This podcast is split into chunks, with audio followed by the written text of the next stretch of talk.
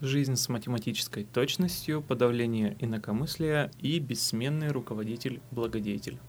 Это роман Евгения Замятина «Мы».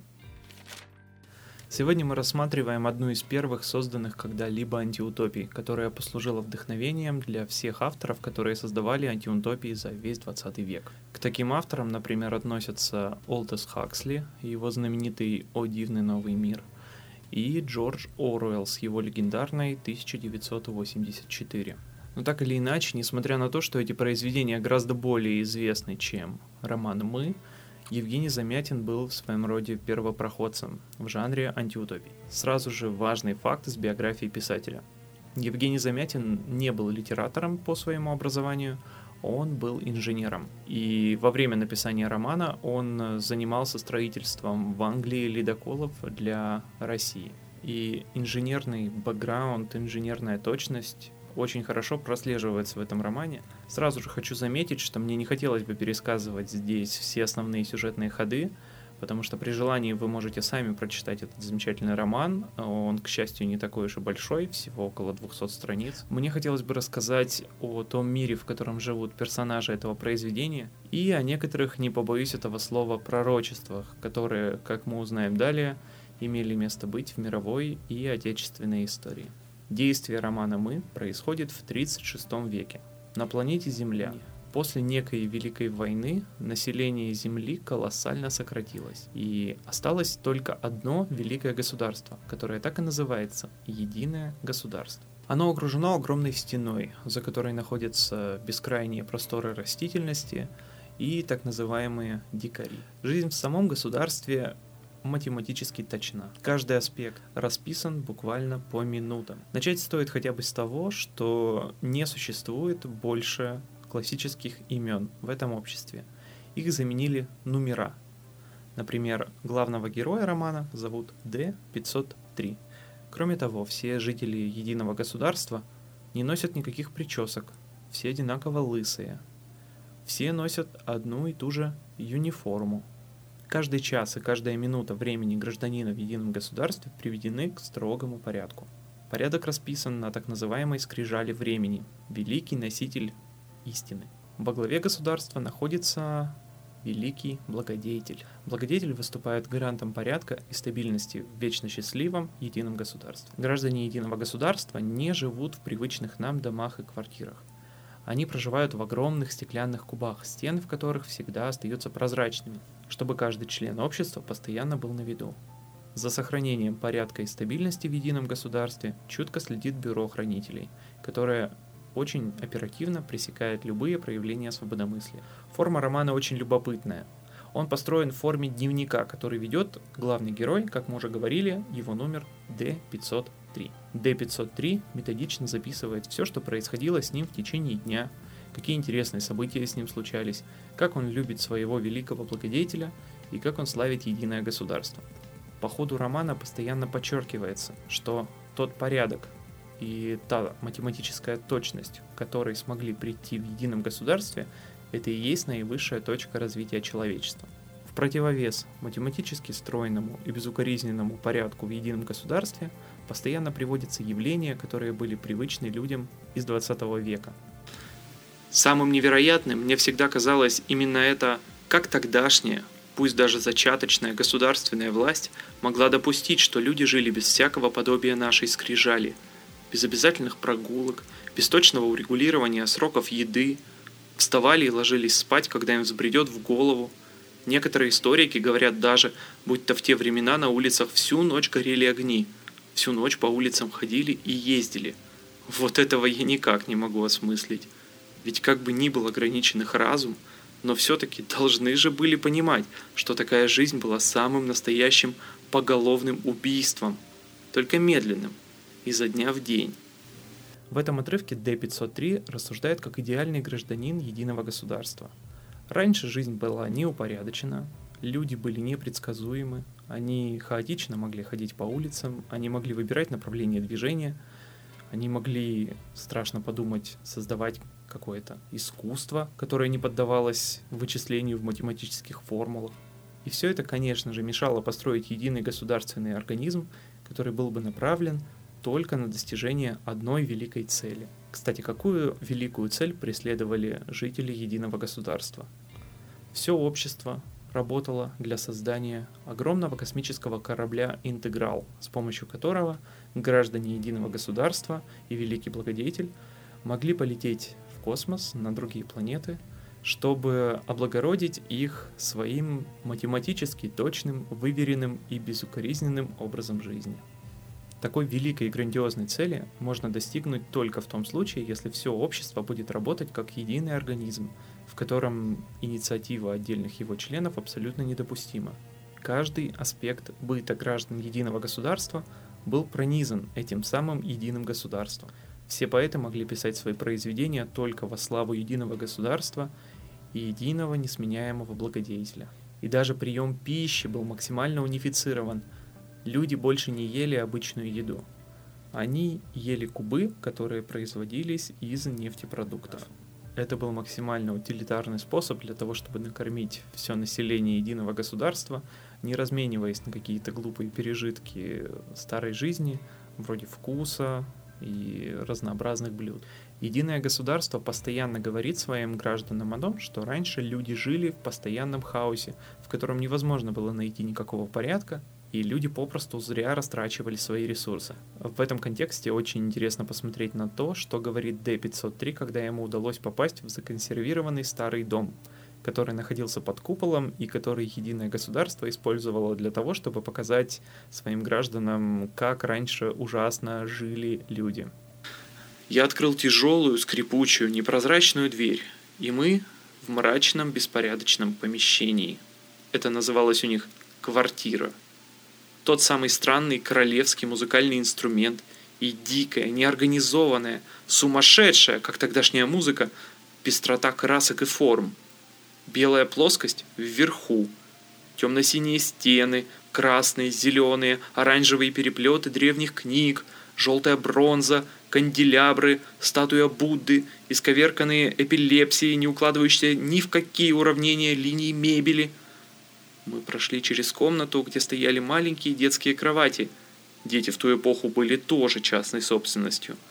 И снова комнаты, мерцание зеркал, угрюмые шкафы, нестерпимо пестрые диваны, громадный камин, большая красного дерева кровать, наше теперешнее прекрасное, прозрачное, вечное стекло было только в виде жалких хрупких квадратиков окон – Особенно интересно заметить, что D503 обращает внимание на детские кроватки. Дело в том, что в едином государстве деторождение больше не является частным делом, и вообще сексуальная жизнь переведена под строгий контроль единого государства. Отныне люди больше не могут любить и создавать постоянные устойчивые союзы, потому что это провоцирует в них животные позывы, и абсолютно мешает организованной жизни. Отныне деторождение и вообще вся сексуальная жизнь взяты под строгий государственный контроль. Так отдельно указано, что каждый номер имеет право на каждого номера. И для того, чтобы провести время с любым другим понравившимся вам номером, вы должны были получить розовый талончик и прийти в указанное время в указанное место. Все. Завести ребенка могут только люди, которые строго подходят под все физиологические требования.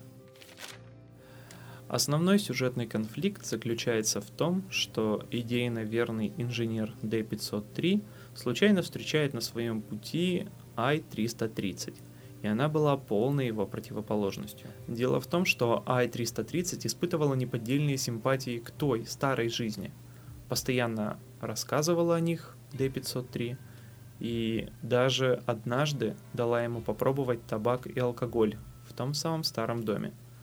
Но стоит ли говорить, что любые вещества, вызывающие зависимость в едином государстве, были под строжайшим запретом? Не забывайте, что мы читаем не просто роман, мы читаем дневник, который ведет D503, и постепенно, по мере все более плотного знакомства с I-330, меняется и его повествование. Постепенно стали появляться художественные обороты, вводные слова, и как-то слишком много эмоций для идеального номера, который в своей жизни занят только построением космического корабля «Интеграл». А, но вернемся к I-330. Э, Она неспроста испытывала симпатии к старому миру. Она была членом сопротивления, у которого была цель захватить корабль «Интеграл» и пробить огромную брешь в стене, чтобы показать гражданам единого государства, что существует что-то за пределами стены, что их идеальное государство и их купол, в котором они живут, это не есть вся Земля. Но, однако, я обещал, что я не буду слишком сильно заострять внимание на сюжете. Давайте обратим внимание на внешние атрибуты мира. И вы можете задаться вопросом, а откуда, собственно, у великого благодетеля такая санкция на власть? Кто наделил его такой властью? А дело в том, что власть он получал на честных и демократических выборах. Происходили они следующим образом. Все номера в особенный праздничный день собирались на площади, и им предлагалось ответить на вопрос, э, согласны ли они с тем, что великий благодетель будет дальше править единым государством. И, естественно, под чутким присмотром так называемого бюро хранителей у номеров был всего один вариант ответа. Это либо «да», либо путешествие в застенки того самого бюро хранителей. Да, кстати, как вы уже, наверное, догадались, любые несогласные с устройством в едином государстве подвергались либо э, принудительному лечению, либо, собственно, казни в бюро хранителей. Напрашивается любопытный вопрос. А для чего вообще D503, который был вроде бы как счастливым инженером и строителем великого корабля «Интеграл», вел этот дневник? Зачем? Ведь прекрасно понятно, что все те, кто живут в едином государстве, уже счастливы тому, что вокруг них происходит. У них нет голода, у них нет болезней, вся их жизнь упорядочена, нет никаких проблем, обо всем уже давно позаботились, и, в принципе, нету никаких причин об этом говорить, потому что все вокруг и так это знают. Что... А мотивация очень проста. D503 разговаривает не со своими соотечественниками. Он разговаривает с теми, кому в будущем великий корабль «Интеграл» принесет математическое счастье и такое же благополучие, какое сейчас есть у граждан единого государства. То есть он с самого начала разговаривает с нами не как угнетенный индивид, которого со всех сторон давит государственная машина, он говорит с нами как счастливый гражданин самого счастливого в мире общества. Но, как я уже сказал, по мере развития основного сюжета в главном герое все громче и громче говорит его внутренний голос, его внутреннее «я». Все больше в нем начинают просыпаться эмоции – стремление к индивидуализму, и он все более четко видит несовершенство мира, который его окружает. Он видит, что все то стеклянное благополучие, в котором он прожил всю свою сознательную жизнь, на самом деле в большей степени держится на силе бюро хранителей, что великий благодетель — это не какой-то сверхсильный индивид, а точно такой же номер, который находится на своей должности, которую раз за разом продляет, Э, за счет э, абсолютно фарсовой процедуры выборов, которые состоят из единого кандидата. Изначально Евгений Замятин очень хотел опубликовать свое произведение у себя на родине. Но дело в том, что цензура того времени сочла текст э, грубой карикатурой на молодое советское государство. Поэтому, конечно же, ему не дали возможности опубликовать это произведение здесь. Вместо этого оно было опубликовано в Берлине, после в Праге, в Нью-Йорке, и впервые полный текст произведения увидел свет как раз-таки в Нью-Йорке. Но справедливости ради нужно отметить, что попытка опубликовать «Мы» в молодом советском государстве все-таки была.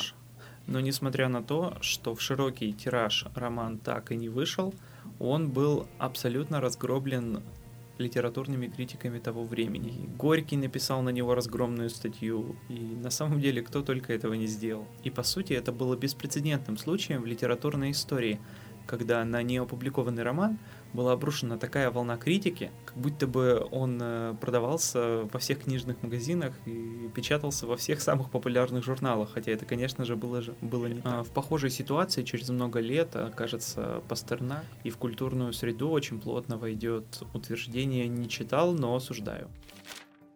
Почему же все-таки для меня роман Евгения Замятина «Мы» более ценен, чем, например, тот же самый 1984 Джорджа Оруэлла, о котором говорят гораздо больше. Дело в том, что, на мой взгляд, для Джорджа Оруэлла его роман был просто художественным произведением, в то время как для Евгения Замятина «Мы» был чем-то вроде философского трактата и программного манифеста. Более того, для его страны этот роман оказался во многом пророческим. Воплотились в жизнь выборы с единственным кандидатом в бюллетене. Воплотилось стремление к унификации человеческого быта, вмешательство государства в каждый аспект жизни общества и многое-многое другое. Так получилось, что в своем романе Евгений Замятин сумел предвосхитить не только некоторые пороки будущего социалистического общества в Советской России, но и пороки большинства социалистических обществ по всему миру.